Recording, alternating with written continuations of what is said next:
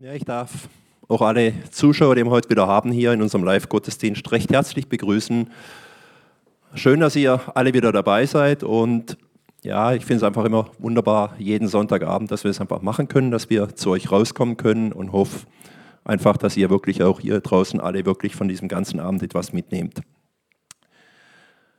Ja, heute zu meiner Predigt habe ich mich eigentlich mit dem Thema befasst, das mir doch schon etwas länger auf dem Herzen liegt, das mir immer wieder hochkommt. Dieses Thema, das immer wieder mich anspricht, und zwar dieses Thema ist Demut. Vielleicht lassen wir uns erstmal anschauen, den Begriff Demut. Woher kommt dieses Wort, also dieses deutsche Wort Demut, woher kommt dieser Ausdruck überhaupt? Der Ausdruck Demut kommt aus dem Althochdeutschen. Und zwar ist ein Wort, das eigentlich aus kann man auf runterbrechen auf zwei Bestandteile. Und die beiden Wörter sind dienen, also Dionon, und Mut, Mut. Dienen, dienstwillig, wenn wir es so finden, was können wir uns eigentlich darunter vorstellen? Ja, dienen, klar wissen wir alle, was es heißt, dienstwillig. Wir wollen, wir machen etwas, wir tun etwas. Aber manchmal ist es schwierig, das im gleichen Zusammenhang mit Mut zu setzen. Weil dienstwillig und Mut, wie passen die beiden Wörter zusammen? In der Regel ist doch so, wenn wir uns das jetzt mal anschauen, dann reden wir entweder vom Herrn und vom Diener, wir reden von Herrschern, von Untergebenen. Und das Verhältnis bei diesen beiden ist meistens ja unter der Vorstellung, die wir heute haben, ist eigentlich unter herrschend und dienend. Also beherrschend und eigentlich unterdrückend, wenn wir es mal so ausdrücken wollen. Der Herrscher bestimmt, was zu tun ist und der Untergebene führt es aus. Meistens allerdings nicht unbedingt, weil er eine Anweisung versteht oder weil er vielleicht mit der Anweisung sogar einverstanden ist, wenn wir es so nennen wollen, sondern es passiert eigentlich in der Regel, wenn wir es aus welche beziehen, sehr oft aus der Angst vor Repressalien. Es ist dann auch klar, es ist auch eine Form des Dienens dann, aber das Ganze hat überhaupt nichts dann mit Demut zu tun. Demut bedeutet nicht ein sich klein machen oder ein Leugnen des eigenen Wertes, sondern eine realistische Selbsteinsetzung seiner Person. Auch im Managementbereich wird Demut zum Beispiel mittlerweile, also muss ich immer sagen mittlerweile, einmal als eine erlernbare Tugend für Erfolge angesehen und vor allem als eine wichtige Tugend. Und sie wird hier eigentlich folgendermaßen umschrieben. Demut bedeutet, die eigenen Stärken und Schwächen erkennen. Demut heißt, andere anerkennen für das, was sie tun. Weiterhin heißt Demut, immer lernbereit und offen sein und Demut heißt auch verstehen, dass man nur ein kleiner Teil eines größeren Ganzen ist. Und wenn dies alles, was ich jetzt gerade hier gesagt habe, ich habe jetzt hier vom Managementbereich, Managementbereich und vielem anderen geredet, wenn es alles hier in der Welt gilt, wie viel mehr muss dann für uns gelten? Was heißt Demut für uns in Verbindung mit Gott? Demut bedeutet das Anerkennen der Allmacht Gottes. Demut beschreibt demnach eine innere Einstellung eines Menschen zu Gott. In der Bibel finden wir verschiedene Beispiele für Demut, aber auch Mahnungen vor falscher Demut. Lesen wir einmal im Kolosserbrief das Kapitel 2, und zwar die Verse 16 bis 23. Hier heißt es, Niemand soll euch also Vorhaltungen machen wegen dem, was ihr esst oder trinkt oder was ihr an den Festen am Neumondstag oder am Sabbat tut. Das ist doch alles nur ein Abbild und ein Schatten der Dinge, die Gott angekündigt hatte und die in Christus Wirklichkeit geworden sind. Lasst euch das Heil von niemandem absprechen, der sich daran gefällt, in vorgespielter Demut nicht Gott selbst anzubeten, sondern die Engel. und der sich dafür auch irgendwelche Visionen beruft, die er angeblich gehabt hat. Die selbstsüchtige Einstellung solcher Menschen bringt sie dazu, sich ohne jeden Grund aufzuspielen. Statt sich an den zu halten, der das Haupt der Gemeinde ist, er sorgt dafür, dass der ganze Leib, gestützt und zusammengehalten durch die verschiedenen Gelenke und Bänder, so wächst, wie Gott es möchte. Wenn ihr nun also mit Christus gestorben seid und die Prinzipien dieser Welt für euch hinfällig geworden sind, warum lebt ihr dann so, als wärt ihr immer noch ein Teil dieser Welt? Ihr lasst euch vorschreiben, damit darfst du nichts zu tun haben, davon darfst du nicht essen, das darfst du nicht einmal berühren. Dabei geht es doch hier immer nur um Dinge, die sowieso keinen Bestand haben. Dinge, die dazu da sind, dass man sie verbraucht.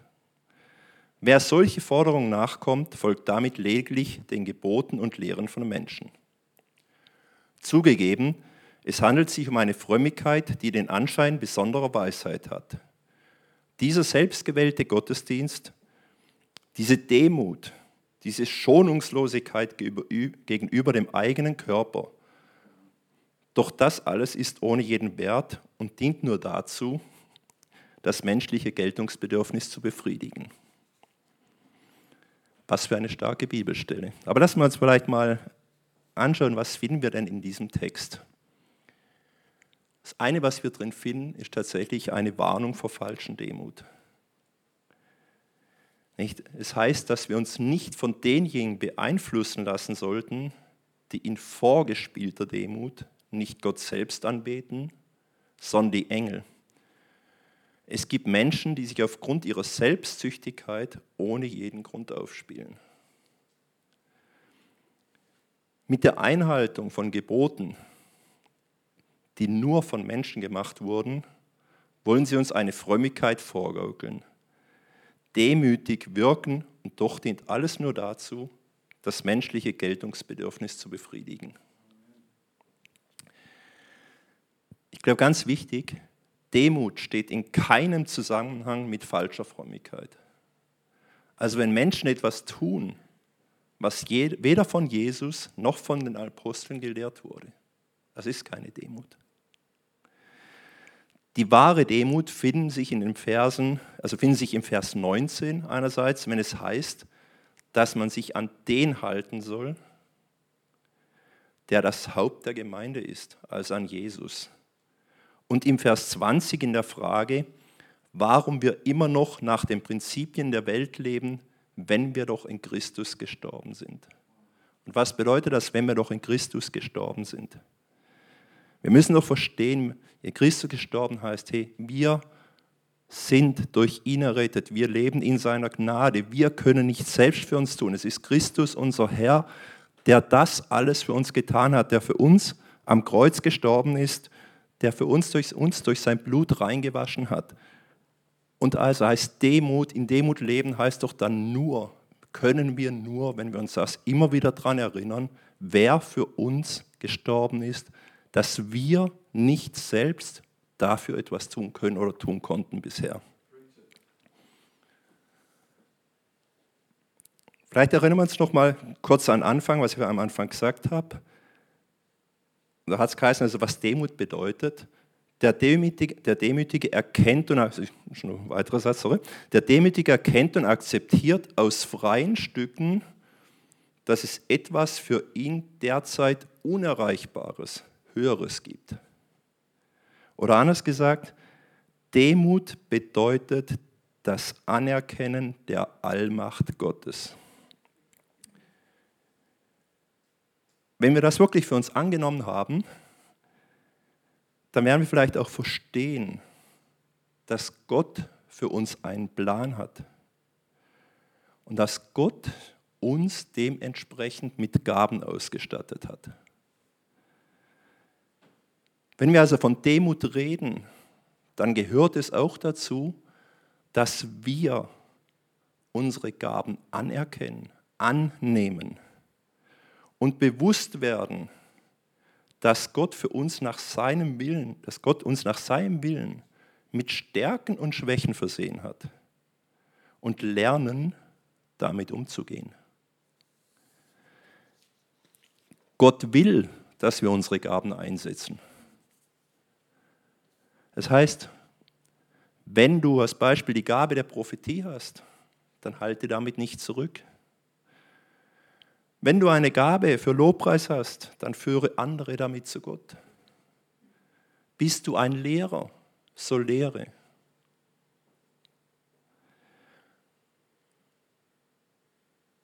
Das sind Sachen, die wir hier in der Gemeinde haben, aber prinzipiell sollte das für alle unsere Lebensbereiche gelten.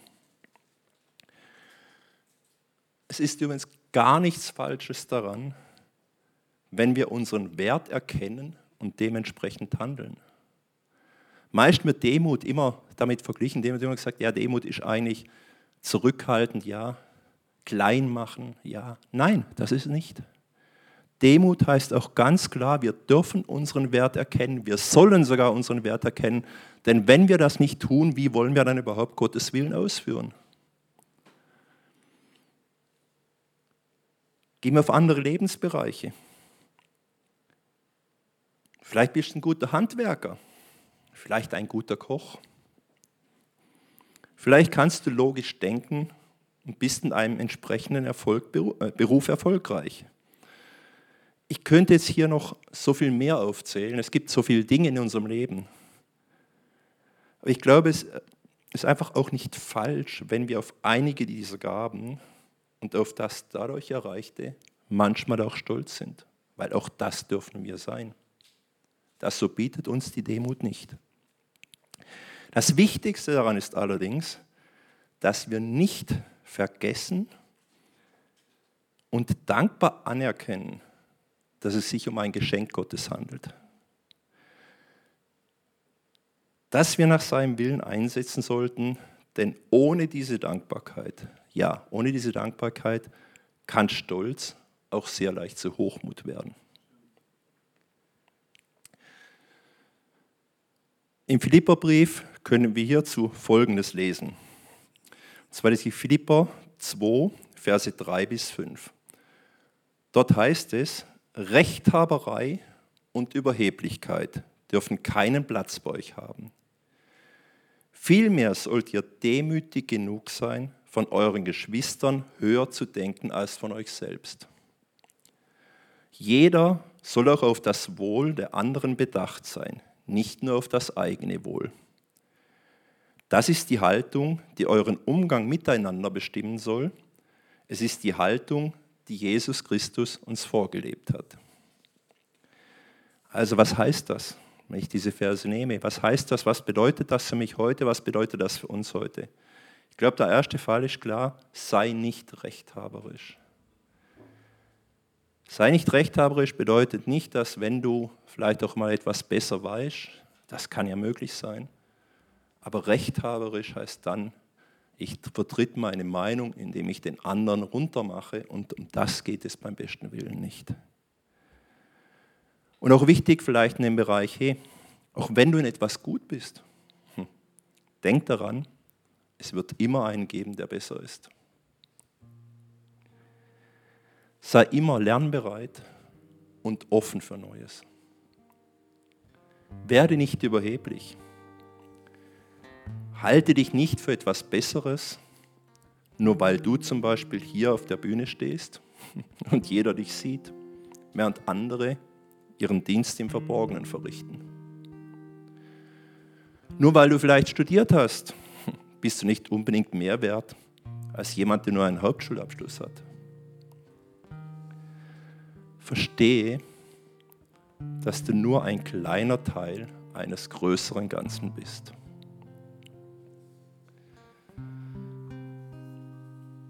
Lass uns noch eine Bibelstelle lesen, und zwar geht es hier um Matthäus 11, die Verse 29 bis 30. Hier spricht Jesus, Nehmt mein Joch auf euch und lernt von mir, denn ich bin gütig und von Herzen demütig. So werdet ihr Ruhe finden für eure Seele. Denn das Joch, das ich auferlege, drückt nicht und die Last, die ich zu tragen gebe, ist leicht. Jesus spricht hier von seinem Joch, also von seiner Herrschaft, die wir auf uns nehmen, auf uns nehmen und dass wir von ihm lernen sollen. Gleichzeitig sagt er uns, dass er gütig und von Herzen demütig ist. Was bedeutet diese Demut im Zusammenhang mit seiner Herrschaft? Jesus macht uns klar, dass seine Herrschaft nicht auf Unterdrückung basiert. Als der Demütige will er nicht niederherrschen. Er will uns nicht unterdrücken, sondern uns dienen und sich hingeben. Ein solches Joch nimmt, glaube ich, jeder gern auf sich. Und dieses Prinzip, sei jetzt eigentlich mir selbst immer zugesagt, als jedem anderen Leiter sagt, dieses Prinzip sollte vor allen Dingen auch für uns Leiter in den Gemeinden gelten. Wir sollten uns nach dem Beispiel von Jesus richten. Unsere Leiterschaft soll in Demut geschehen. Lasst mich vielleicht ja, noch mal kurz zusammenfassen.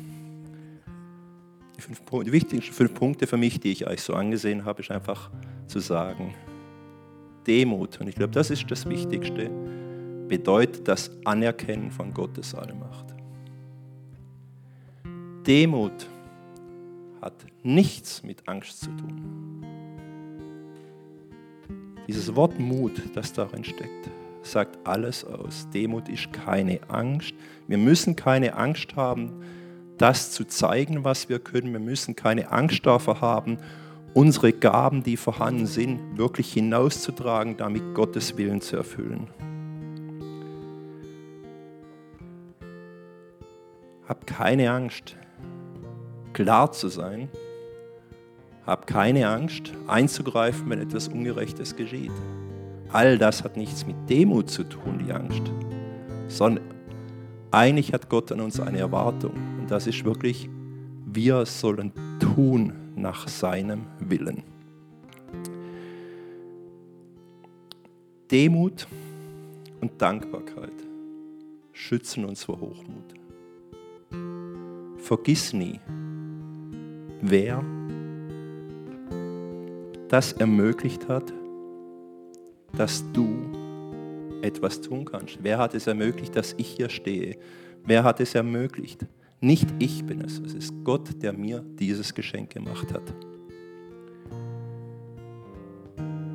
Und, bleibt der letzte Punkt, Demut ist der Mut zu dienen.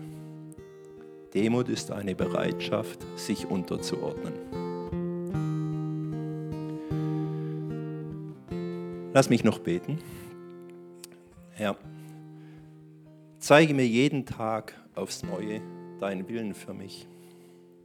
Herr, schenke mir den Mut, deinen Willen zu tun und zu erfüllen.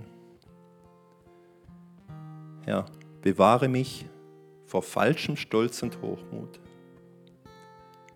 Herr, hilf mir, in Demut zu leben. Hilf mir, dass ich ein Vorbild sein kann, dass du durch mich leuchtest, dass ich andere zu dir führen kann. In deinem Namen. Amen.